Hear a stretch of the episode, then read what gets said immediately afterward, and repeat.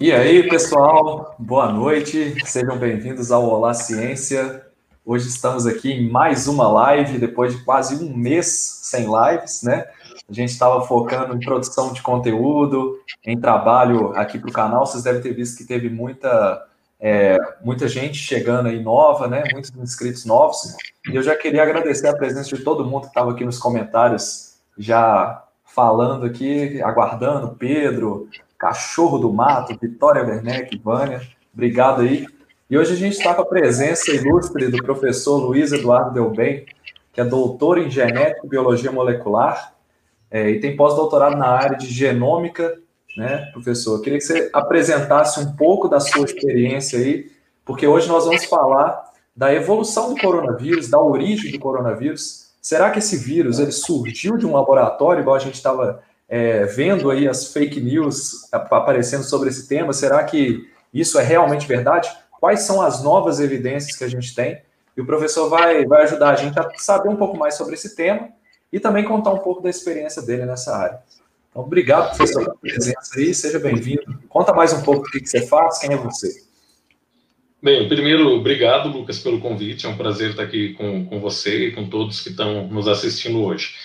Bem, é, eu venho trabalhando nessa área de genômica e biologia molecular é, há muito tempo, né? Então, assim, para vocês terem uma ideia, quando eu comecei a fazer iniciação científica nessa área, o genoma humano tinha menos de dois anos que ele tinha sido publicado, né? A gente é, tinha pouquíssimos genomas, né?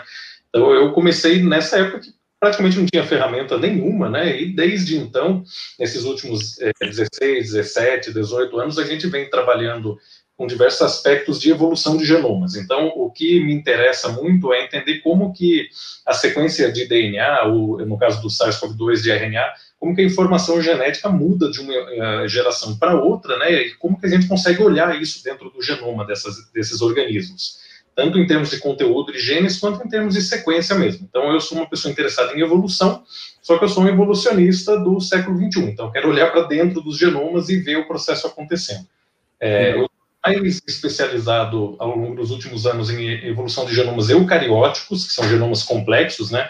Como, por exemplo, o nosso, de mamíferos, ou então genomas de angiospermas, de plantas com flor, né? E eu venho trabalhando muito nessa área. E por conta da pandemia, eu passei, então, a olhar para um genoma extremamente simples, que é o genoma do SARS-CoV-2, com 30 mil nucleotídeos de, de RNA, e vem sendo uma experiência nova, porque a maior parte da minha vida eu queria entender por que, que alguns genomas são muito complexos. É, ora, eu sou forçado né, nessa situação a um genoma extremamente simples. Mas, evidentemente, as ferramentas são as mesmas, né? E as perguntas também. Legal, legal. Professor, mas assim, vamos, vamos começar do, do, básico mesmo, porque eu quero que as pessoas entendam o que, que a gente sabe né, sobre essa história de coronavírus, de onde veio o coronavírus, como que um vírus que teoricamente só infectava animais passa a infectar ser humano. Mas tem uma pergunta bem simples é o que, que é um genoma, né? Por que, que a gente fala genoma? O que, que é, qual que é a diferença, se existe alguma, entre material genético, DNA, RNA e genoma? O que, que é esse, esse tal genoma do coronavírus? Bem, quando a gente fala DNA ou RNA, a gente está se referindo à composição química do genoma. O genoma pode ser entendido de uma forma muito simples. Ele é o conteúdo né, de material hereditário de uma população ou de uma espécie. Né? Então, quando a gente tem um filho, por exemplo, né, o que a gente passa para ele é uma parte do meu genoma, uma parte do genoma é, da mulher, por exemplo, e aí aquela, aquela célula inicial, aquele zigoto, ele contém o genoma próprio daquela, daquela criança. Então, o genoma, a gente pode entender ele como esse material genético que vai passando de uma geração para outra, né? E ele se chama genoma na, na, com a intenção de se referir ao conjunto completo é, de material genético dessa determinada espécie ou população. Então, quando a gente fala genoma do SARS-CoV-2, que é o vírus que causa a COVID, a gente está falando de todo o conjunto de bases de RNA que estão dentro da partícula viral, que é o que ele vai usar para promover as suas funções moleculares e o seu processo de replicação que vai culminando na infecção de uma pessoa após a outra. Certo. Então, quando a gente está falando que você estuda genoma, você está olhando lá a fundo, de fato, qual que é a coisinha ali no, no, no coronavírus, dentro do material genético dele, que de fato faz ele ser infectante para o ser humano, né? E aí Exatamente. eu queria, queria que a gente comentasse é, sobre, sobre essa origem, né? Como é que a gente sabe de onde veio o coronavírus? Como é que é possível alguém descobrir isso? Bem, a primeira coisa que a gente tem que colocar com relação a isso é que essa não é uma pergunta óbvia de ser respondida, porque às vezes dá a impressão, a gente olhando é, noticiário, etc., que essas coisas são extremamente óbvias de serem descobertas. Isso é verdade. Então, há uma, uma dificuldade envolvida nisso, é, nesse, nesse tipo de pergunta, e ela não é uma dificuldade particular do SARS-CoV-2. Todas as doenças humanas, tanto virais quanto bacterianas, elas podem transitar de outras espécies para a gente. Isso é um processo normal na, na biologia, na evolução. Então, é, patógenos, eles podem cruzar o limite entre as espécies e até em espécies que são muito distantes umas das outras. Uma, um padrão interessante que existe aqui é que quanto mais aparentadas são duas espécies, mais provável é que um patógeno de uma possa infectar a outra. Isso acontece porque quando a gente é mais próximo de um outro organismo, por exemplo, a gente e outros primatas, nós somos mais próximos de um primata do que a gente é, por exemplo, de uma baleia. O que isso quer dizer do ponto de vista molecular é que a gente funciona, as nossas células funcionam do ponto de vista molecular, de uma forma mais parecida com um chimpanzé do que de uma baleia. Então, um vírus que possa cruzar essa fronteira, ele vai ter uma facilidade maior vindo de espécies mais próximas da gente. Então, isso é um fenômeno normal. A uhum. questão do SARS-CoV-2, ela se coloca dentro de um contexto amplo de trânsito de, de vírus, por exemplo, entre diversos organismos. Então, como a gente sabe de onde ele veio? Bem, é, quando a gente está falando de coronavírus especificamente, que é um grupo de vírus de RNA, né, há diversos outros grupos de vírus de RNA, há diversos grupos de vírus de DNA, né, então, assim, há diversas é, estruturas possíveis para um genoma de vírus. Quando a gente olha coronavírus especificamente, a gente já sabia antes da pandemia que é, você tinha basicamente duas grandes linhagens de coronavírus. Uma delas era uma linhagem de morcego, originada em morcegos, então os morcegos são reservatório natural dessas, é, desses vírus, e uma outra de coronavírus, elas são nativas de aves. E a gente sabe que os coronavírus de morcego, por serem mamíferos, eles é, causam um problema de saúde pública muito maior na gente. Então não se conhece nenhum coronavírus de origem aviária que tenha infectado de forma importante humanos. Agora, de morcego, há vários. Por exemplo, a resfriado comum, causado por um tipo de coronavírus, é um coronavírus que pertence a essa linhagem de morcego. Então, é, o SARS-CoV-2 ele faz parte desse grupo de, de coronavírus que tem origem em morcegos. Tá? Uhum. Então, a gente já imaginava. Agora, especificamente, qual espécie de morcego ou qual é, tipo de vírus é o mais aparentado com ele dentro dessa linhagem é uma coisa que a gente está estudando hoje. Obviamente, isso se tornou um, objeto de estudo depois da pandemia. Entendi. Então, é até um erro é, estratégico dos países, né? A gente parece que espera as coisas acontecer para daí tentar estudar elas. A gente deveria talvez estar mais preocupado antes com essas linhagens zoonóticas de coronavírus, né? Não é que se imagina que isso poderia acontecer. Então é por isso que a gente imagina que ele tem uma origem em morcegos. Ele não é um caso isolado dentro do universo de vírus. Uhum. E aí você falou que tem um coronavírus que infecta ser humano, que não é o SARS-CoV-2, que ele é originário de morcego. Mas esse coronavírus, ele é específico para infectar seres humanos, esse coronavírus de resfriado comum, ou ele é específico para morcego e acidentalmente ele infecta humanos? Não, a maioria dos coronavírus da linhagem morcego pode infectar outros mamíferos também. Há coronavírus, por exemplo, que infectam bovinos, né, gado, por exemplo, de corte. Há coronavírus que infectam também suínos. Há uma ampla variação dentro disso, né? Outros coronavírus próximos do SARS-CoV-2, como por exemplo o vírus da MERS, que, que teve uma, um outbreak, né, alguns anos atrás, ele infectava camelos também, né? E ele camelos para a gente.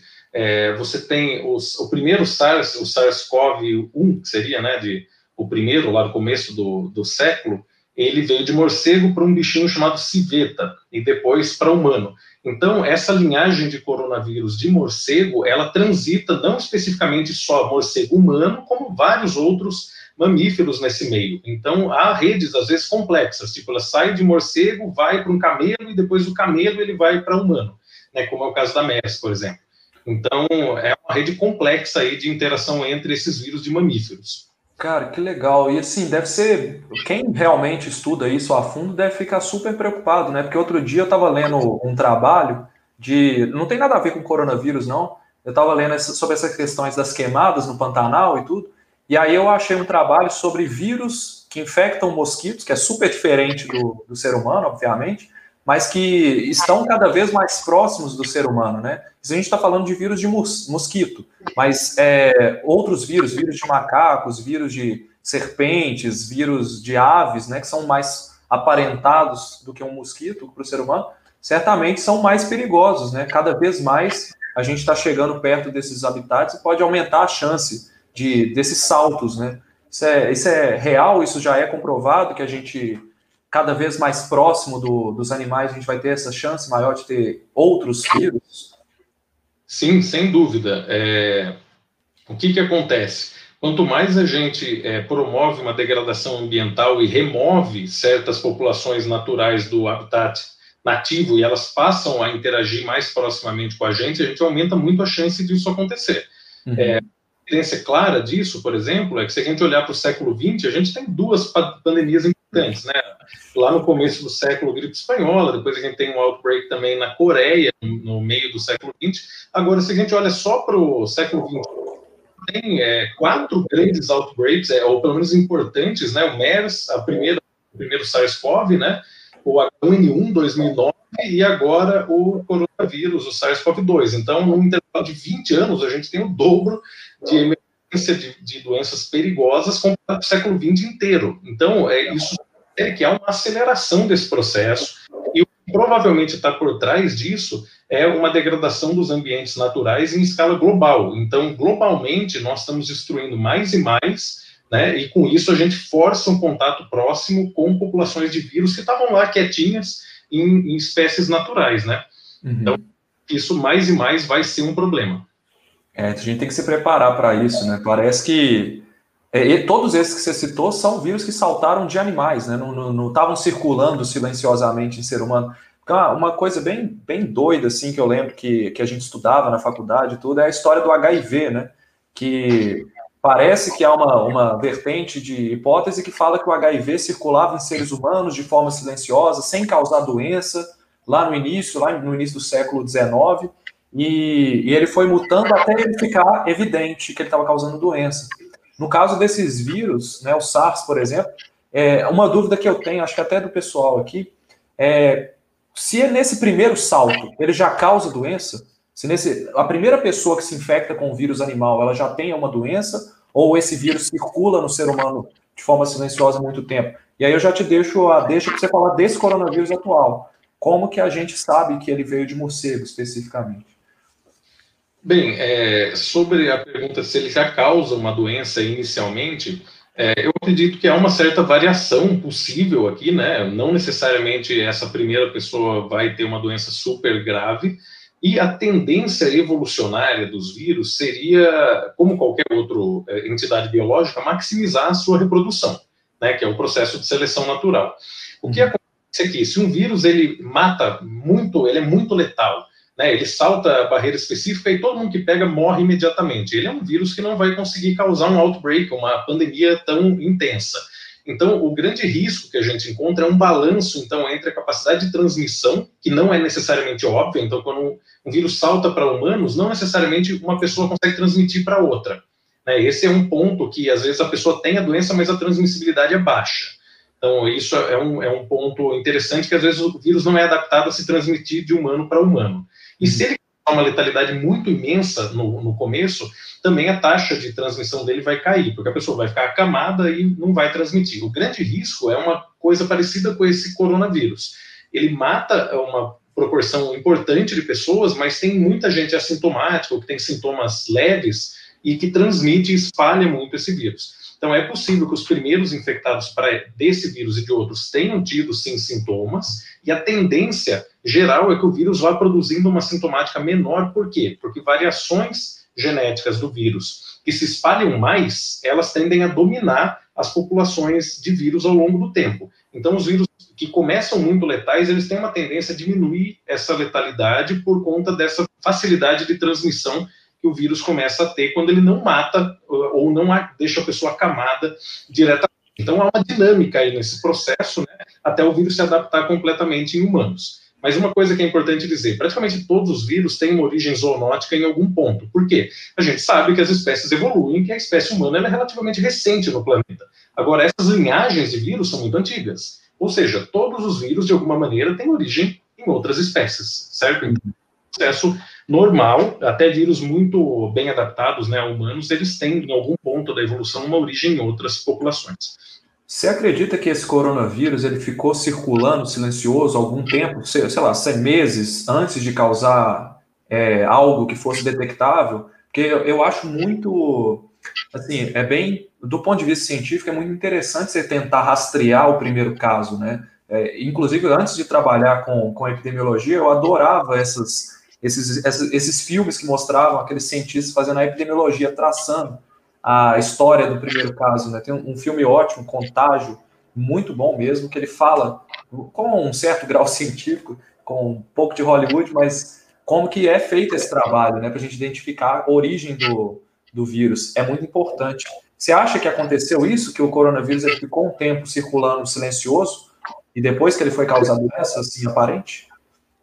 Olha, é, é, uma pergunta difícil de responder, mas é, tem um trabalho até bastante importante que eu estava até lendo esses dias aqui, que é um trabalho, depois eu posso passar a referência aqui da Nature Microbiology, onde os caras eles vão olhar é, quanto tempo de divergência existe entre a linhagem do SARS-CoV-2 que realmente pulou para humanos e o vírus mais próximo dele que a gente conhece. O vírus mais próximo que a gente conhece é um vírus chamado RAT-G13, uhum. foi 2013 em populações de morcego.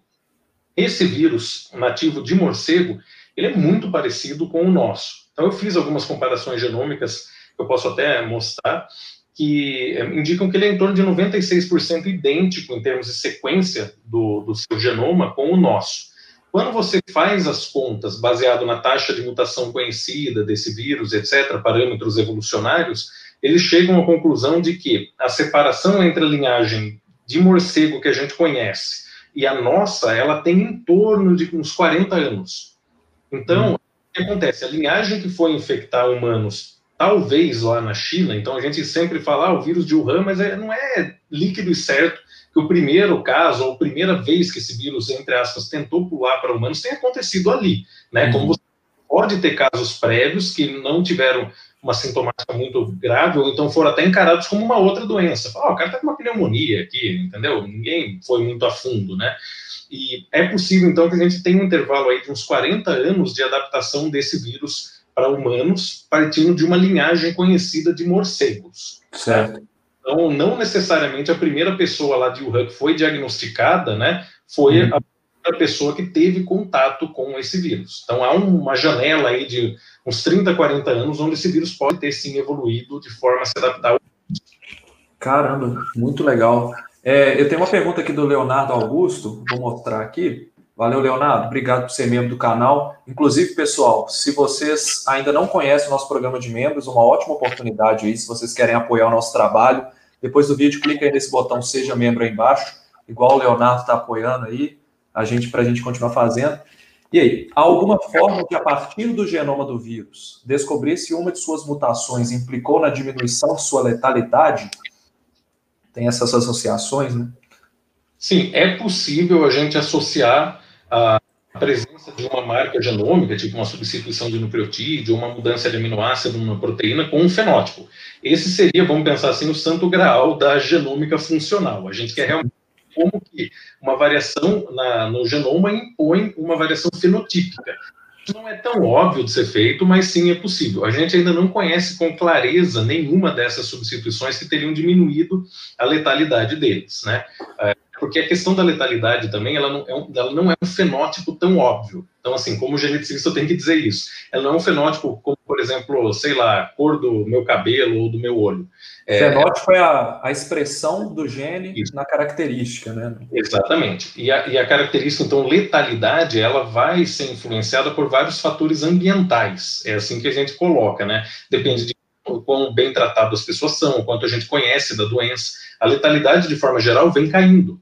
Certo? A, a, frequência de pessoas que morrem vem diminuindo, mas isso também está associado a uma melhora do tratamento. A gente está começando a entender melhor a doença. Então, o fenótipo letalidade em humanos não é um fenótipo óbvio de ser analisado, mas sim, em, em princípio, isso poderia ser feito, e o caminho para fazer isso seria analisar por exemplo, isso no laboratório com células em cultura, produzindo experimentos diretos onde a gente possa fazer mutações no genoma do vírus e aí contaminar células e medir quantitativamente o quanto ele replica, o quanto quantas células morrem, e tem medidas diretas para isso. Muitas pessoas estão fazendo isso. Então, há pessoas fazem mutações em pontos-chave do genoma do vírus, infectam é, material de célula em cultura, por exemplo, ou até pode fazer modelos animais para tentar associar uma variação no genoma diretamente a um fenótipo de letalidade numa condição controlada.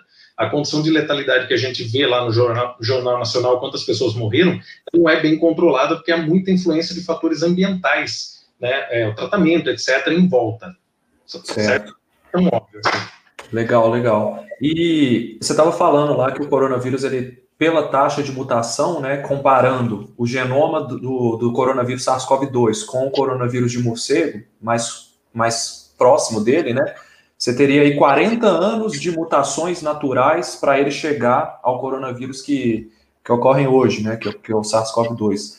É, então, você tem aquele, aquela imagem lá da Nature mostrando o que, que é diferente em um coronavírus do outro? Eu sei que claro. parece que é muito técnico isso, mas é para a gente mostrar para o pessoal como que a gente sabe que o coronavírus, de fato, ele pode ter saltado de um morcego para o ser humano, né? E se ele teve algum intermediário, como é que é isso? Como é que ele faz essa análise? É, é muito interessante isso. Tá, eu vou compartilhar minha tela aqui então e rapidinho eu vou passar alguns conceitos chaves para a gente entender é, esses pontos aí. Certo. É... Você está com a minha tela inteira aí? Está na, na tela já.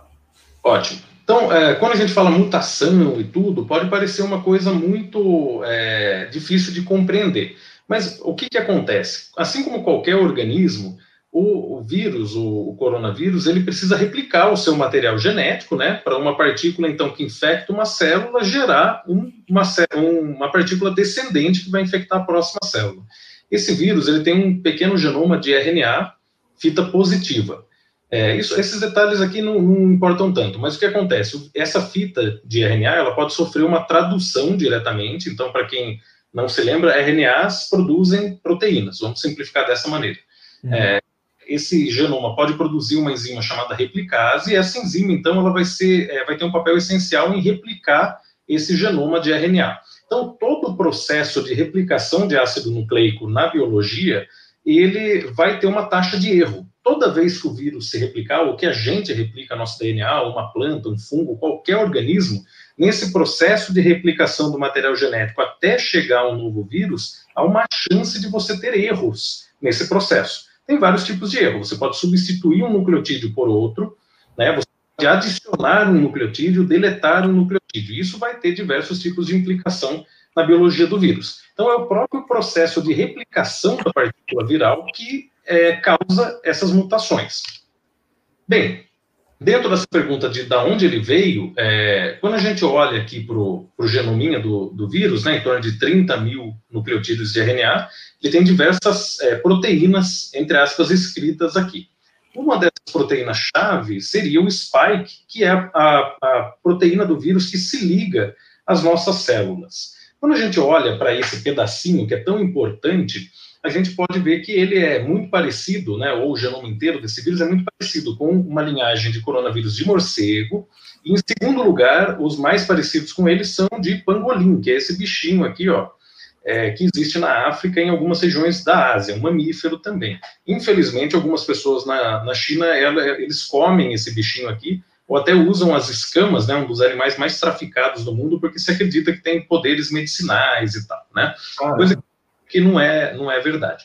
Bem, o que, que acontece aqui? Algumas posições-chave é, para interação, depois eu vou falar mais disso, do, da proteína spike com os nossos receptores, eles são um pouquinho mais parecidos com o pangolim, especificamente nessa região, do que com o morcego. Então foi daí que se criou uma ideia, ainda não totalmente comprovada, mas bastante plausível, que a linhagem de vírus de morcego tenha pulado para o pangolim como intermediário, e do pangolim, uh, um pedacinho do genoma do, do vírus de pangolim foi parar nessa nova versão do SARS-CoV-2, que depois foi para o humano.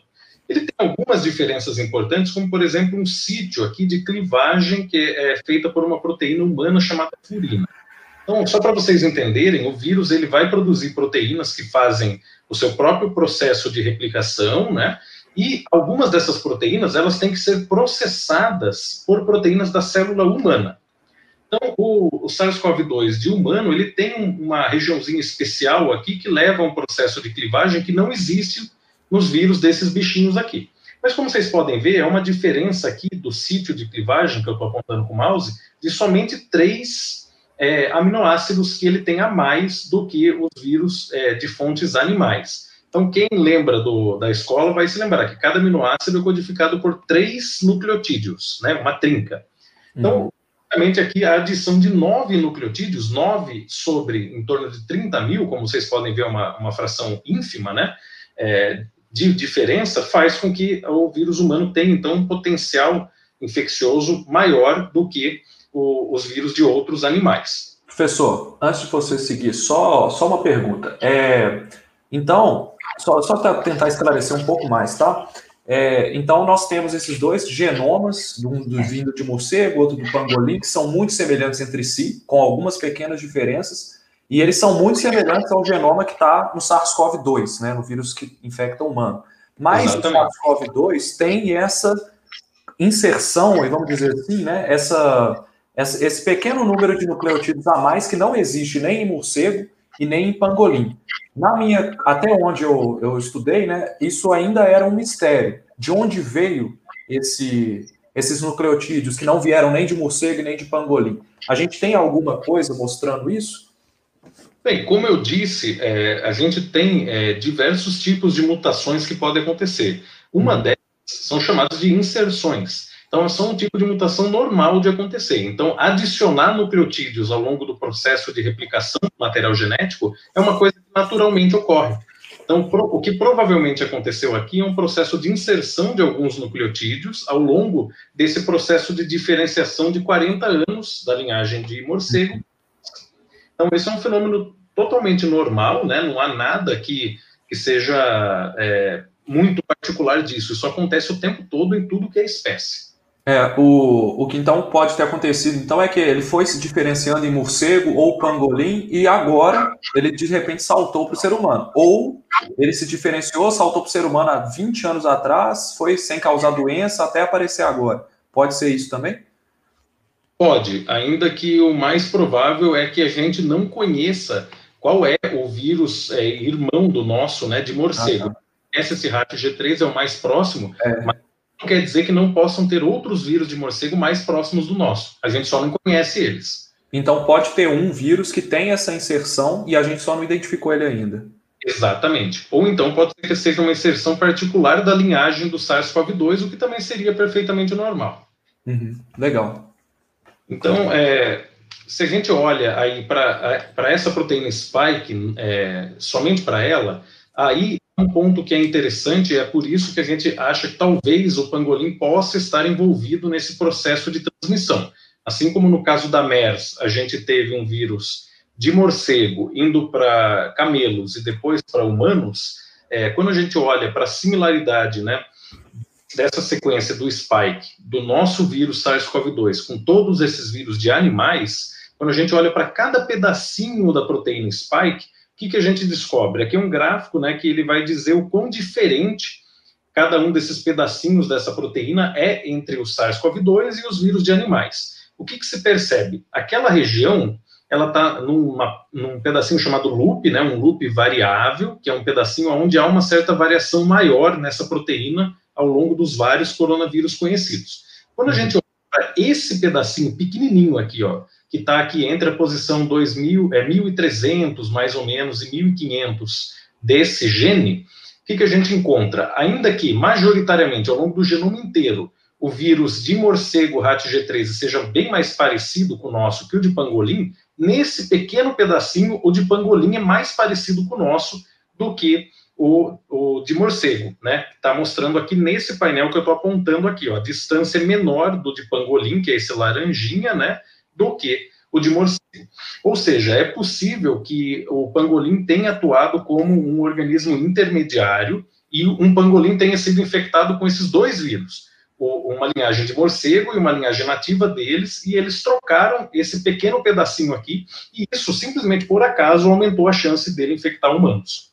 Que sorte!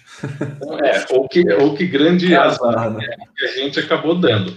E aí, aqui, o que, que a gente consegue fazer com isso? Olhando, então, para esses vários genomas de coronavírus, como a gente está vendo aqui, é, a gente consegue datar, e está nesse artigo aqui, bastante recente, um artigo muito interessante, a gente consegue datar, então, que a separação entre essa linhagem de morcego, que eu estou comentando aqui, RAT G13, ela aconteceu mais ou menos há uns 40 anos atrás da nossa linhagem, que é essa vermelhinha aqui. Então, há um intervalo de tempo aí que a gente tem que imaginar, de uns 40 anos, para que a versão é, de morcego tenha se diferenciado da nossa. Tá? Então, às vezes dá a impressão que aqueles nucleotídeos entraram ontem, mas eles têm um universo de tempo aí no qual eles podem ter é, se replicado. Tá? Então, é, para colocar de uma forma até mais precisa, essa figura aqui, é, aqui não é de nenhum artigo, foi eu mesmo que fiz essa figura. Então, é, se a gente olha para o isolado de Wuhan, que é aquele primeiro isolado, o primeiro genoma que se sequenciou é, logo que teve o começo da pandemia lá em Wuhan. E a gente compara ele com o genoma do RAT-G13, que é esse vírus de morcego, o que, que a gente está vendo aqui? Em um eixo, a gente tem o isolado de Wuhan, que é esse que eu estou apontando aqui, ó, o eixo X, e no eixo Y a gente tem o genoma do morcego, do vírus de morcego. Como vocês podem ver, eles têm basicamente o mesmo tamanho, e essa linha verde aqui, o que ela indica é que eles têm uma similaridade direta, ou seja, o começo do genoma aqui, ó, essa porção do genoma o, do vírus humano e do vírus de morcego, eles são idênticos, né? Como você pode ver, e essa linha de 45 graus, ela indica que, além deles terem uma identidade de 96%, ou seja, 96% das 30 mil nucleotídeos que estão em cada um desses genomas é idêntico, é a mesma base, se é uma, um A aqui, é um A aqui, se é um T aqui, é um T aqui, se é um C, é um C aqui. 96% idêntico, a ordem que os genes se distribuem, a arquitetura desses genomas é absolutamente idêntica. Então, esse resultado seria quase impossível de ser atingido se esse vírus não tivesse origem nessas fontes é, naturais de animais. Quando a gente olha para o genoma do vírus de pangolim, que eu mencionei anteriormente, a identidade é menor, 86%, ou seja, é, o nosso vírus, a fonte dele mais provável é, claro, em morcegos. Mas o vírus do pangolim também tem uma conservação estrutural do genoma muito, muito alta com relação ao nosso, né? Então, é por essa razão que a gente imagina que é, esse vírus ele tem origem então nessas fontes naturais. A gente consegue olhar para esses genomas pontuar pequenas variações que têm um impacto né, na biologia do vírus, uhum. né, traçar a ancestralidade. Então, é basicamente por isso que a gente acha que, um, ele vem de uma origem em morcegos, por quê? Porque a gente conhece vírus de morcego que foram isolados antes da pandemia, 2013, que não tem nada a ver com o cenário atual, que são quase idênticos a ele. E pequenas variações que ele tem são facil, facilmente explicadas por mutações ao longo de um tempo de mais ou menos 40 anos. Agora, o que acontece esses 40 anos não é tão claro ainda. Não, muito legal, professor. Obrigado pela exposição, né? Acho que é, eu não sei se, se, o pessoal, depois se o pessoal comenta aí se vocês entenderam, porque é meio complexo pegar aquele gráfico lá, primeira vez ver aquela linha, mas basicamente o que estava mostrando ali é que tem vários pontinhos, cada vez que eles convergem, né, eles ficam verdinhos. Aí a linha traçada reta significa que eles são quase idênticos, né? Tem vários pontos verdes exatamente no ponto que ele deveria ser. Então, com isso, né, a gente mostrou aqui que, de fato, o coronavírus ele não foi criado em laboratório, não teve uma engenharia genética para criar ele em laboratório. Tem até um outro argumento muito bom também, que foi até usado no, não sei se foi no artigo da Nature, mas que se ele fosse criado em laboratório, a proteína spike dele, que é a proteína que se liga na célula, ela não é tão boa assim, né? Se fosse criado em laboratório, eles teriam criado uma proteína melhor ainda não é a melhor opção de proteína, né? poderiam ter criado uma proteína melhor. E até tem um exemplo interessante que eu posso até mostrar um slide aqui se você achar interessante, que é o seguinte: tem várias aí fake news que foram criadas sobre essa origem, né? Algumas diferentes das outras e tal. E uma que me chamou muito a atenção por conta de quem criou ela foi uma criada pelo Luc Montagnier, que é um prêmio Nobel, ganhou o prêmio Nobel em 2008 pela descoberta do HIV. Caramba! O Luc Montagnier, ele simplesmente foi à mídia, né? E é, muita gente, assim, que, que, que eu conheço aqui, ou conhece pessoalmente, diz que ele já tá meio, assim, birutinha e tal, né? Recentemente ele foi para a mídia e falou o seguinte: falou, ó, o coronavírus foi feito em laboratório, eu tenho provas, e não só como usaram pedaços do genoma do, do HIV para fazer ele. Então, o que está acontecendo aqui é uma fusão de um vírus de morcego com HIV, e ele deu toda essa explicação. E quando ele colocou isso, eu fiquei bastante curioso e falei, não, beleza, então, peraí, eu vou pegar o genoma do HIV e eu vou tentar achar o que, que ele está falando, né, aonde está essa variação. Então, eu posso mostrar rapidinho aqui para ver como que a gente como que nós podemos investigar essas fake news, né? Porque às vezes fica no ar, dá a impressão que é uma coisa mágica, que ninguém vai conseguir olhar, e não é. é. Tem um monte de gente aí que consegue olhar isso rapidão. Então, Galera, isso que é, que é legal da gente estar com um cientista aqui que mexe com isso, pessoal. Olha que oportunidade que a gente está tendo aqui. O cara foi lá, viu o negócio, pegou a, a experiência dele, foi no computador e fez os testes. Vamos ver. É, e assim, para vocês entenderem o grau de complexidade disso, isso aqui eu fiz em cinco minutos, tá? É, é, é uma coisa para você ver como que algumas pessoas, aqui está o Luco Montagnier, né? É, a gente até fico pensando que o cara fez isso. Então vamos, vocês estão vendo essa figura aqui, ó? Agora vamos comparar rapidão essa figura a figura que eu fiz aqui com o pangolim, ó. Essa linha é, verde, ela mostra então que não somente a identidade do vírus é, de Wuhan é muito parecido com o do pangolim, como a ordem que os genes estão colocados é conservada, é basicamente a mesma, senão a gente veria buracos aqui nessa linha verde. Uhum. Quando a gente olha para o genoma do HIV, aqui está o genoma do HIV, ele é bem menor, né? Ele tem um pouco menos de 10 mil nucleotídeos, né? Então, os genomas de vírus variam bastante. O HIV é um vírus muito diferente da linhagem dos coronavírus. E aí, se eu faço exatamente a mesma comparação, cadê a linha verde? Ela simplesmente desapareceu. O que quer dizer isso? É, a estrutura desses dois genomas é muito diferente e ela tem apenas pequenos segmentos de similaridade, que são essas pequenas linhazinhas que vocês estão vendo aqui. Quando a linha é verde, ela está na mesma direção. Então, você está no começo do genoma de um, está no começo do genoma do outro.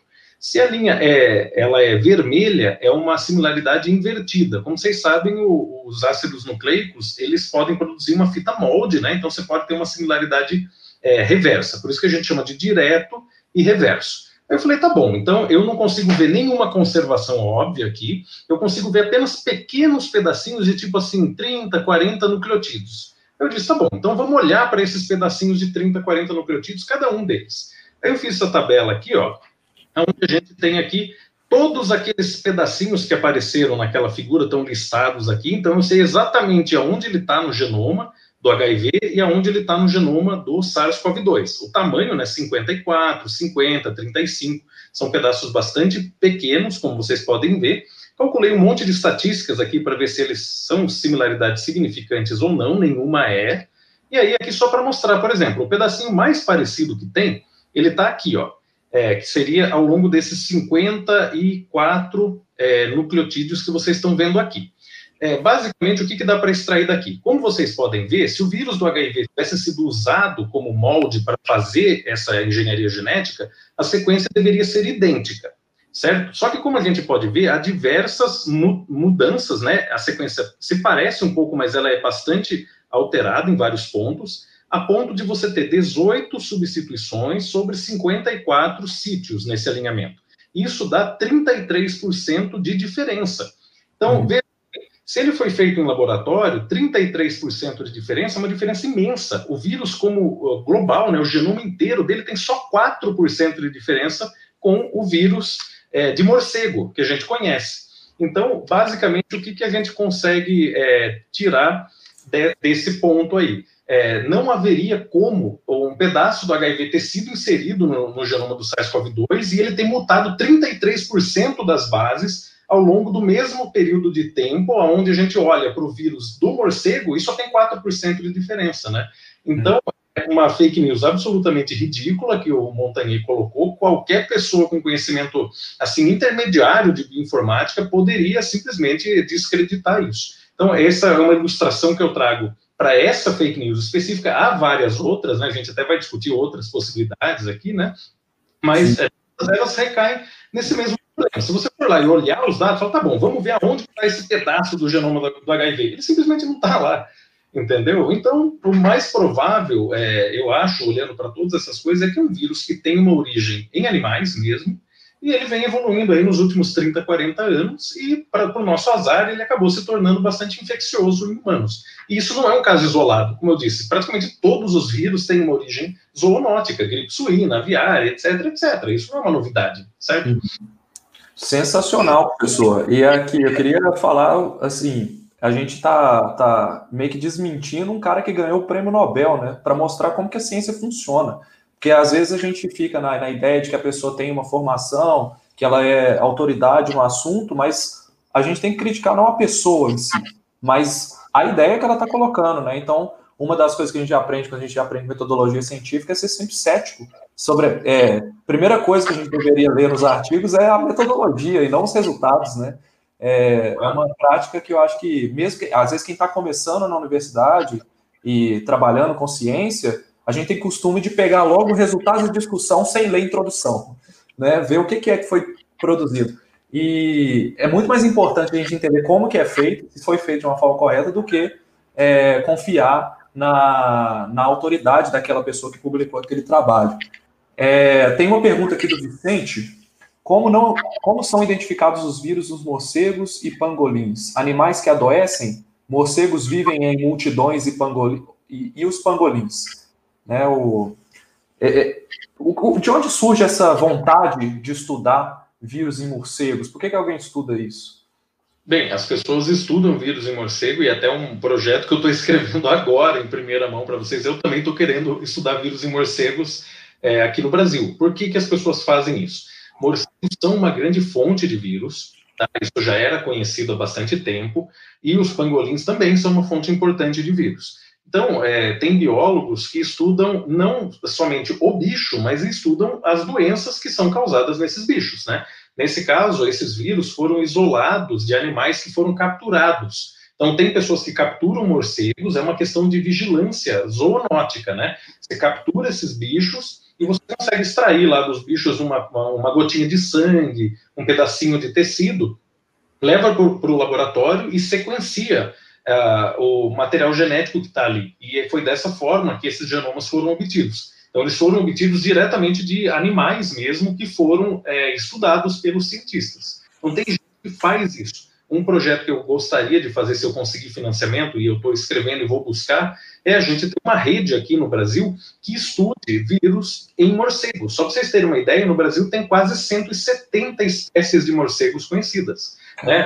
É um super hotspot de diversidade para esses animais, né? Eles são os mais diversos biomas, toda cidade brasileira, mesmo grandes metrópoles, tipo São Paulo, Belo Horizonte, Rio de Janeiro, eles, você tem morcegos nesses ambientes, todo mundo sabe disso, né? E esses bichos têm vírus circulando neles. E alguns desses vírus podem ter uma importância humana grande, tal como aconteceu com o SARS-CoV-2, com o primeiro SARS, com o MERS e tantos outros, né? Não só coronavírus. Né? Vírus, por exemplo, de animais tipo a gripe H1N1, por exemplo, são muito preocupantes, né? A gripe espanhola, que matou tanta gente, também tem uma fonte animal. Então, a, ideia de estudar esses animais não é nova. As pessoas estão olhando para esses vírus de fontes animais justamente por preocupações de saúde pública. Então, é por isso que esses vírus. Sensacional. Professor, agora nós vamos passar para um outro assunto. Beleza. Nós sabemos, por várias evidências, que o coronavírus não foi um construto de laboratório, não foi construído em laboratório, né? Mas existe uma vertente de hipóteses aí que estão surgindo de que ele teria escapado de um laboratório. E essa, essa é bem, bem interessante a gente avaliar, por quê? E eu vou te colocar o que, que chega para mim das fake news ou do pessoal que, que chega perguntando na boa mesmo. Tem até uma pergunta aqui da, não sei se é Alex, Alex Bat, é, deve ser um rapaz. Olá, tem uma médica chinesa que diz do corona ser construído em laboratório. Pior é que tem políticos usando isso como verdade. O que vocês têm a dizer? Esse tema a gente já ia conversar, né? É, então, vou, vou contar um pouco da história, de onde surgiu isso. O Wuhan é um centro de pesquisas com coronavírus de morcego. Né? Ele já era conhecido mundialmente por isso. Em 2017, eles implantaram finalmente um laboratório de biossegurança 4, que é o mais alto grau de segurança que a gente conhece, para estudar coronavírus de morcego em condições em células humanas. Então, e, e, lá em Wuhan também você tem várias espécies de morcegos e ele é um, um local onde tem essa, essa proximidade com os morcegos.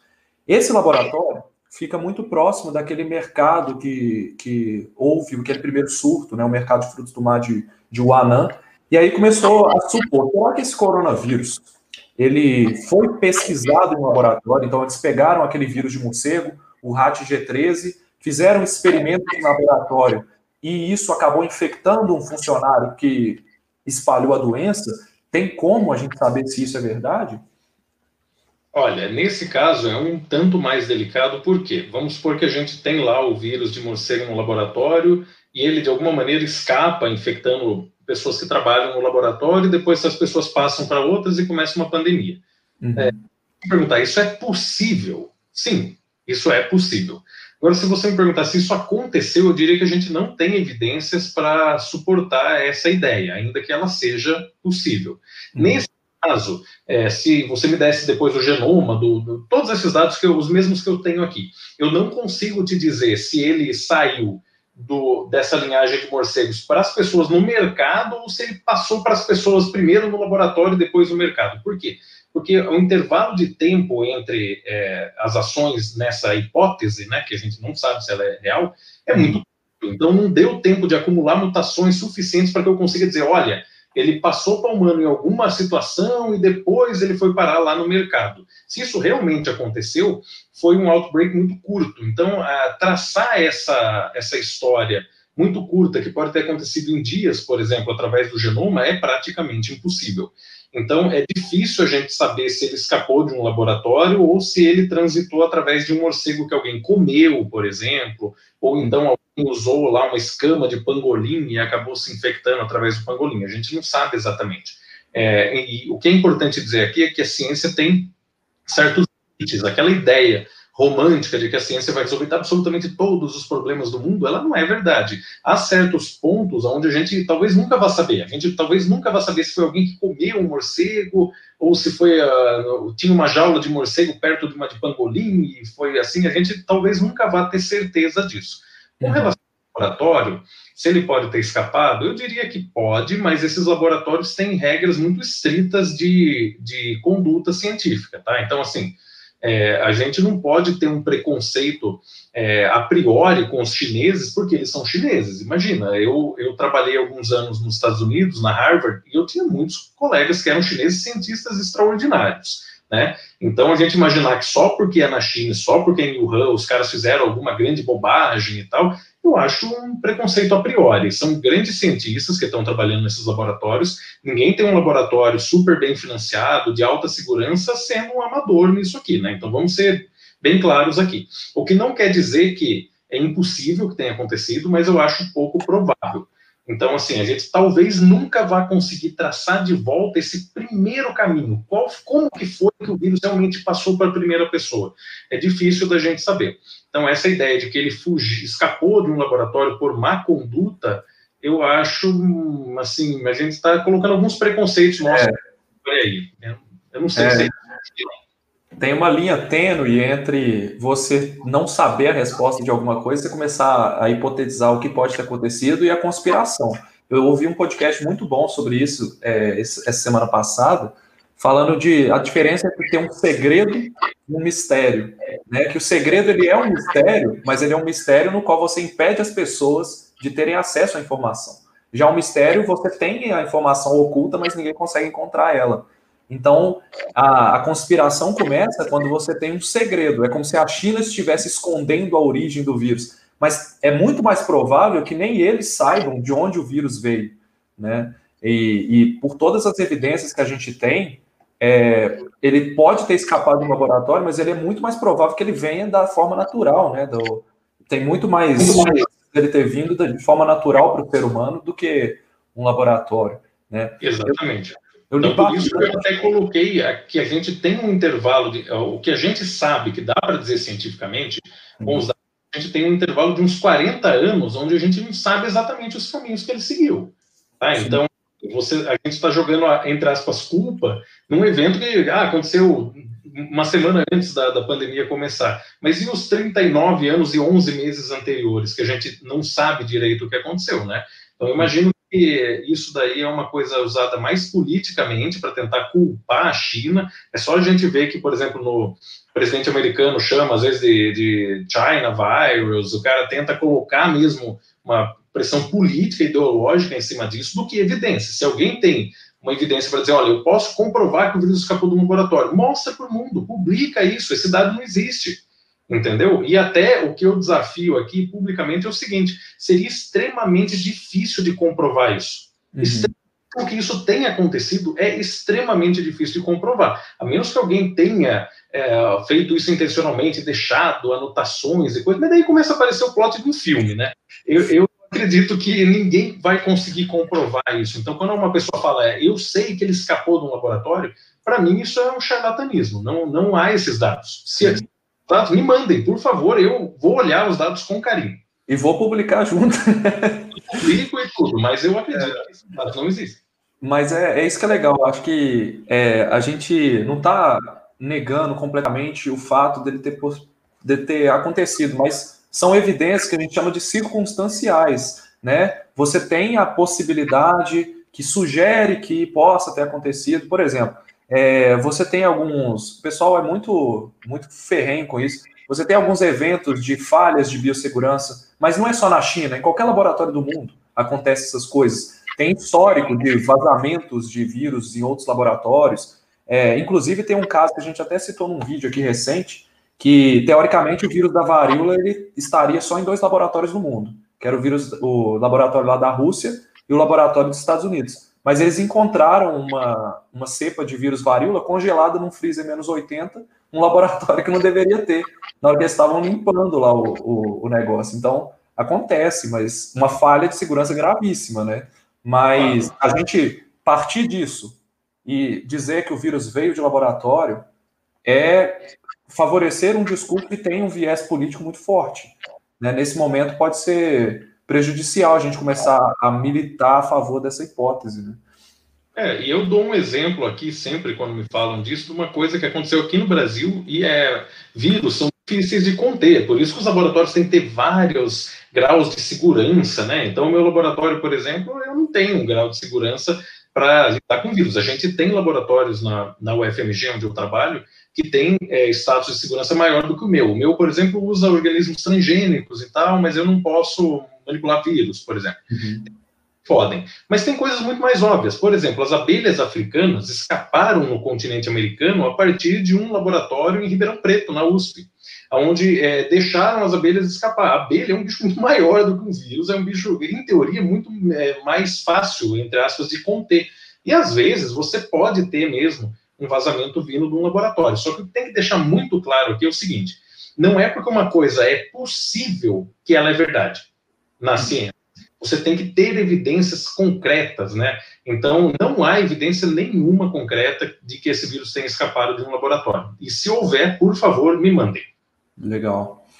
Oh, pergunta do Marcos Juliano aqui. Pessoal, quem tiver pergunta, manda aí que nós vamos depois falar da, da pesquisa do professor aqui, o que, que ele tem descoberto sobre esse vírus aí, tá? Com o histórico já conhecido da origem do H1N1, MERS, SARS e agora o SARS-CoV-2, na verdade não é tão conhecido assim. Ah, tá, o histórico. Por que não foi possível prever e se antecipar a pandemia antes dela ocorrer? Na verdade, Marcos, já, a gente já tinha alguns trabalhos mostrando que a chance disso acontecer era muito grande. Acho que tem um trabalho de 2007 falando que provavelmente nós teríamos uma nova pandemia de um vírus SARS, né, causador de SARS. Agora, por que, que a gente não se antecipou para isso? Acho que essa pergunta é muito mais é, políticas públicas do que científica, né? Exatamente. Tem como se antecipar para isso. É, como você disse, é fato, há um trabalho aí de uma cientista chinesa, acho que 2007 mesmo, onde ela coloca claramente isso, está escrito no trabalho, para quem quiser procurar, você acha no Google rapidinho. Ela fala: olha, há um risco concreto de novos coronavírus saltarem de morcego para pessoas na China. E isso já tinha sido antecipado. A questão é que não necessariamente o discurso científico se reflete em políticas públicas. Esse é o grande ponto. Claro. Bom, professor, a gente está se aproximando aqui da última parte. Então, eu vou pedir para você apresentar o que, que você descobriu aí recentemente. Pessoal, o professor ele faz trabalhos na área de genômica, do estudo do genoma humano, né? E aí eu vou deixar ele explicar. Mas antes, eu, pessoal, não esquece de clicar no gostei aí embaixo, tá? Eu sei que muita gente fica até o final esquece de clicar. Clica no gostei. Aproveita, se vocês tiverem é, interesse em apoiar o nosso trabalho, manda um super chat para nós aqui que a gente vai favorecer a sua pergunta, vai responder ela mais rápido e conheça o nosso programa de membros aí embaixo. Vocês vão ver que tem alguns membros nossos aí no, nos comentários, é, marcados né, com uma figurinha. Então, é, é uma forma de vocês apoiarem o nosso trabalho de divulgação científica aqui. Tá pronto aí, professor? Vamos lá. Então, eu vou mostrar para vocês agora é, um trabalho que nós estamos fazendo no meu laboratório, onde a gente está tentando, então, vocês estão vendo no slide aí? Sim. É, é um trabalho, então, é, que vem do doutorado do meu aluno Tiago Mendonça, que está aqui, né? E nós contamos com a colaboração do professor Jonatas Abraão, que é um virologista também da UFMG. Então, o que, que a gente quer saber nesse trabalho? Será que a. Desculpa. Inclusive, o Jonatas, ele também tinha publicado trabalhos aqui na, na área de detectando o vírus, né, o SARS-CoV-2, em superfícies aqui em Belo Horizonte. É um dos professores Exato. que faz essa pesquisa mais básica, assim, para a gente descobrir onde que está tendo o vírus, né? No, no ambiente. É um trabalho muito legal dele. Mas Exatamente. Jonatas é um dos grandes virologistas que nós temos aí hoje. Então, é, qual que é a minha pergunta aqui? Então, como eu sou uma pessoa que estuda evolução de genomas, a matéria-prima da evolução é a diversidade. Então, quando a gente olha aqui para essa figura aqui, com diversos humanos, de várias etnias e tal, essa diversidade aqui é a matéria-prima da nossa evolução. O que, que eu quero saber com isso? Será que as diferenças genéticas que existem entre essas populações humanas elas têm alguma coisa a ver com o desenvolvimento da doença é, que o SARS-CoV-2 causa em humanos? Então, o que, que a gente está fazendo para tentar olhar para isso? Aqui é uma figura que a gente está preparando num, num pré-print, que a gente vai publicar, eu espero, dentro de, do próximo mês, é, onde vocês podem ver quatro proteínas-chave, né, da, que são feitas pelo genoma humano, que estão envolvidas, então, no processo do ciclo de replicação e patogênese do SARS-CoV-2. Então, aqui está o SARS-CoV-2, ele se liga, aqui eu estou mostrando com o mouse, nas células humanas através de um receptor de membrana chamado de ACE2, ou ACE2, né? Essa é uma proteína humana que está aqui, ela tem uma função no controle da pressão arterial, não tem nada a ver com o vírus, e o vírus, por acaso, ele usa isso daqui para entrar na nossa célula. Tem uma outra proteína humana que é a NRP1, que é chamada neurofilina também, né? Essa proteína é um correceptor, ela também pode ajudar no processo aqui de ligação do vírus. Uma vez que o vírus se liga, então, na célula humana, tem uma outra proteína, que nesse caso é uma protease, uma proteína que cliva ou corta outras proteínas, chamada de TMPRSS2, também produzida pelo genoma humano. Então, esse conjuntinho de proteínas, ele está associado com como o vírus faz para entrar na nossa célula.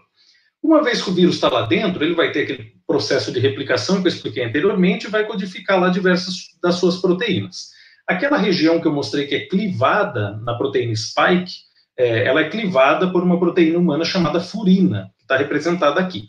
Então, o que, que a gente fez? A gente pegou essas quatro proteínas-chave para o ciclo do vírus e a gente começou a estudar no genoma humano como que essas proteínas variam de uma pessoa para outra. Então, é, a gente tem hoje dados aí genômicos para milhares de indivíduos humanos, de diversas populações, do continente americano, da Europa, da África, da Ásia, Oceania e etc. Então, o que, que a gente está fazendo? A gente está olhando para a sequência dessas quatro proteínas-chave, né, e olhando para vários é, pedaços lá do genoma humano que codificam várias características desses genes. Né? Eu não vou entrar em grandes detalhes, mas como vocês podem ver aqui, a gente identificou centenas ou até milhares de variações humanas no genoma humano, de uma pessoa para outra, né, de uma população para outra, dentro da sequência que controla né, ou codifica essas quatro proteínas.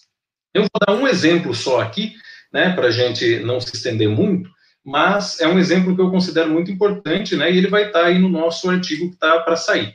Então, o que, que vocês estão vendo aqui? Não se espantem com esse monte de desenho aqui, na verdade, isso é mais simples do que pode parecer. Aqui em amarelo, onde eu estou apontando com o mouse, está um pedacinho da proteína spike do vírus, que é essa proteína que o vírus usa para encaixar na nossa célula. Então, é, em verde, vocês estão vendo a sequência do nosso receptor. Então, aqui é a proteína né, do nosso receptor, ACE2. E aqui embaixo, vocês estão vendo a mesma proteína ACE2, só que é uma variação que acontece em algumas pessoas, principalmente da Europa. Tá? Então, assim, em torno de 0,6% das pessoas da Europa tem uma variação que é uma troca desse aminoácido que eu estou apontando com o mouse aqui, que é uma lisina, na posição 26, então aqui está o começo da proteína, então aminoácido 1, 2, 3 até o 26. É, em algumas pessoas, esse 0,6%, 0,6 parece pouco, mas são em torno de 5 milhões de pessoas na Europa que têm esse alelo. Então, esse, essa lisina ela é trocada por uma arginina, e quando você troca essa, esse aminoácido, isso causa um, uma mudança de ângulo dos aminoácidos que estão aqui nessa proteína e faz com que um ácido glutâmico, que é esse aminoácido na posição 26, ó, essas linhas pontilhadas são os pontos de interação é, eletrostática né, que o vírus faz com a nossa, o nosso receptor. Então, é como se fosse o um encaixe da chave na fechadura. Quando a gente tem essa variação que existe, então, ali em torno de 5 milhões de pessoas na Europa, esse ácido glutâmico, ele começa a fazer interações com uma, um pedaço da proteína do vírus que não fazia anteriormente. Então, aqui vocês podem ver que na proteína que está na maioria das pessoas, isso não acontece, e nesse caso de algumas pessoas na Europa e, e um pouco menos na África, ele faz essa interação. Com essa interação a mais, o que a gente acha é que a ligação do vírus é mais eficiente nessas pessoas. E aqui eu estou mostrando um gráfico, esse daqui é bem mais complicado, mas vamos simplificar o máximo possível. Isso aqui é um cálculo de dinâmica molecular. O que, que é isso? A gente está tentando ver o quanto que essa ligação aqui ela é sólida, o quanto que o encaixe da chave do vírus é firme na fechadura da célula humana. E a linha vermelha ela é a interação que acontece na grande maioria das pessoas, né? E aqui é medido em distância mesmo. Então, a distância do, da, da chave do vírus, da fechadura humana, ela é maior, como vocês podem ver, do que quando você tem essa variação aqui, que está lá em torno de 5 milhões de pessoas na Europa. Como vocês podem ver na linha azul, o contato, a interação do, do vírus com a célula humana é maior.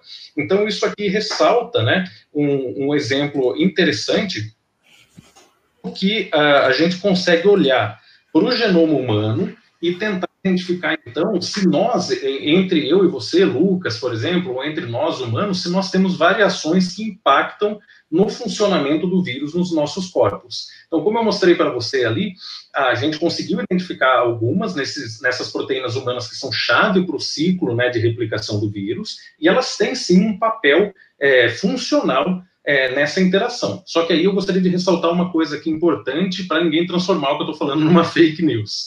É, essas variações que a gente identificou, elas são raras. O que, que eu quero dizer com isso? São poucas pessoas que estariam, entre aspas, mais protegidas do vírus, ou e poucas pessoas que estariam mais suscetíveis do que a média ao vírus. Então, fiquem em casa, porque a gente não pode esperar uma proteção genética ao SARS-CoV-2. Então, a principal do nosso trabalho é que existe variações em humanos que impactam a biologia do SARS-CoV-2? A resposta é sim.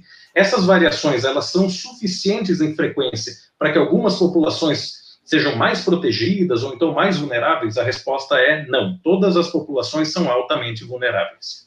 Bacana demais, professor. E assim, eu lembro no início da pandemia que a gente não sabia nada de interação gen é, de genética de populações, né? que fazia com que uma população fosse mais suscetível ou outra. E esses, esses são os primeiros resultados que a gente está tendo, né, descobrindo que de fato existe alguém, algumas, um grupo de pessoas que tem uma sensibilidade maior ao vírus, né, no caso, por causa de uma ligação mais forte. Então, são pequenas mudanças genéticas que são comuns nas pessoas, variações, né? Mas de, no caso dessa aí, bem rara. E vocês estão pesquisando outras também, né? Só que aí vocês não, não, vão, não precisa falar, não, mas é porque tem sim, alguns nós, sim, nós temos variações em todas aquelas é, proteínas que eu mostrei. É, mais importantes, outras menos, né? Não quero dizer que toda variação tem um impacto na biologia do vírus. Algumas sim, outras não. É, e ninguém tem esses dados, então eu mostrei aqui em primeira mão para vocês, isso não está publicado, mas vai estar em breve. Então a gente está terminando de fazer aquelas contas lá que eu chamei de Molecular Dynamics, né, dinâmica molecular, são contas que demoram muito tempo. Então o supercomputador nosso aqui da, da UFMG está rodando ininterruptamente agora, né, para a gente conseguir fazer isso. É isso que eu ia te perguntar. É, é então, vocês é, fazem. Como é que fazem esse trabalho? Né? Vocês fazem essas pequenas mudanças teóricas e colocam o computador para calcular o que, que ia acontecer com a interação? Isso, a gente faz assim. É, a sequência de DNA desses. É, a gente usou em torno de 5 a 6 mil indivíduos humanos diferentes. Então, é, antigamente a gente falava, ah, o genoma humano, a gente tem um genoma. Então, o nosso trabalho a gente está usando 6 mil mais ou menos genomas diferentes. Então a gente consegue ir lá e encontrar na sequência do genoma onde estão esses genes né, que fazem essas proteínas, a gente consegue apontar lá onde estão as diferenças, e depois a gente tem estruturas para a maioria dessas proteínas que foram resolvidas por cristalografia. Então, como que a gente sabe como que é uma proteína humana ou de qualquer organismo? A gente pode fazer um cristal dela, do mesmo, o cristal é uma estrutura física ordenada, do mesmo jeito que a gente tem um cristal de sal, por exemplo, a gente consegue fazer um cristal de uma proteína. É claro que o cristal da proteína é muito mais difícil de ser feito, né? Tem pessoas que são especialistas em produzir esses cristais e até demora anos, às vezes, para conseguir um. Uma vez que você tem um cristal, que ele tem uma ordenação física das proteínas, você pode passar um feixe de radiação através dele. No começo era feito com raio-x, hoje a gente tem aceleradores do tipo síncroton, por exemplo, igual os cílios que tem em Campinas, né, ou a primeira versão do síncroton. A gente usa essa luz é, síncroton para conseguir determinar a posição que cada átomo está naquela proteína. Uma vez que eu tenha esse mapa tridimensional, então, onde cada átomo está, vai vendo como isso é complicado de ser feito. Eu consigo ir lá e falar, olha, então, agora, computador, pega essa estrutura tridimensional e vamos trocar esse aminoácido só aqui, ó, essa lisina, vamos trocar por uma arginina. A gente conhece a estrutura, né, tridimensional da, desses aminoácidos, que foi decifrada pela química há muitos anos atrás, né, e a gente trocar e ver o que, que muda naquele ponto. Aí a gente vai lá e fala, beleza, agora vamos pegar a estrutura física agora da proteína do vírus, do, do, do spike, e vamos tentar encaixar ela aqui. Então, a gente tem softwares computacionais que vão usar propriedades físicas, né, leis da física, da fisicoquímica, para encaixar isso daqui no melhor encaixe possível, e depois isso não basta. A gente precisa, daí, fazer um processo de dinâmica molecular, que é tentar simular, porque, como todo mundo sabe, todas as, as, propriedades físicas dentro de um fluido, elas são determinadas por é, movimentos. Então, quanto mais calor tem, no, mais energia tem no meio, mais as moléculas vibram, conforme a gente vai congelando, esfriando, a vibração diminui. Então, no corpo humano, a gente tem que entender que a interação do chave-fechadura lá, do receptor com o spike, ela não é uma coisa rígida. Ela fica vibrando numa, numa certa frequência ali de vibração. Aí o que, que a gente faz? Depois que a gente fez tudo isso, a gente tem que calcular alguns nanosegundos de como é essa vibração. Isso demora um tempo computacional tremendo para ser calculado, porque você deve imaginar são parâmetros físicos assim descritores, uma lista inimaginável que só um supercomputador consegue calcular. E é assim que eu mostrei aquele gráfico falando, olha, depois que a gente fez toda, tudo isso, recalculou a estrutura a gente consegue ver que realmente quando a gente põe aquilo ali para vibrar a 37 graus, com a salinidade de uma célula humana, a gente percebe que realmente algumas variações, a, a, o negócio é mais estável a ligação do que em outras. Então é mais ou menos assim que a gente aborda esse problema, um problema realmente computacional. Uhum. E inclusive, Inclusive, deve ter sido assim que eles fizeram a estrutura que seria a ligação perfeita com a ACE2, né, com a proteína da célula, né, para ver, para provar que de fato a, a proteína do SARS-CoV-2 não é a ideal que existiria para ligar ali. Existe algo muito mais ideal que é o próprio, a própria, acho que é a angiotensina 2 que ele cliva, né? É, isso, esse 2 é, é, a proteína que cliva, né? É, é daí que vem o 2, tem angiotensina 2. Mas sim, você poderia fazer, a princípio, por engenharia genética, é, uma, um spike melhor, porque como eu mostrei, se a gente muda um aminoácido aqui e outro ali, isso interfere na eficiência da ligação. Então dá para fazer sequências randômicas, falar, eu quero engenheirar esse vírus, então vou fazer aqui no meu computador um programa que vai pegar o gene que tem o spike e eu vou produzir infinitas variações possíveis de aminoácido aqui, né? E aí eu vou pôr o computador para calcular tudo isso, eu acho uma, fala, não, essa daqui é a ótima, depois de fazer todas essas contas. E aí eu vou lá e modifico o genoma do vírus produzindo essa ótima. Só que não foi isso que não aconteceu. foi isso que aconteceu. Não, foi. Felizmente não foi. É. E só, só para a gente fechar aqui, é, o pessoal perguntou sobre tipo sanguíneo. Você chegou a fazer algum tipo de análise de genômica de tipo sanguíneo para algum tipo de fenótipo em relação à gravidade da Covid?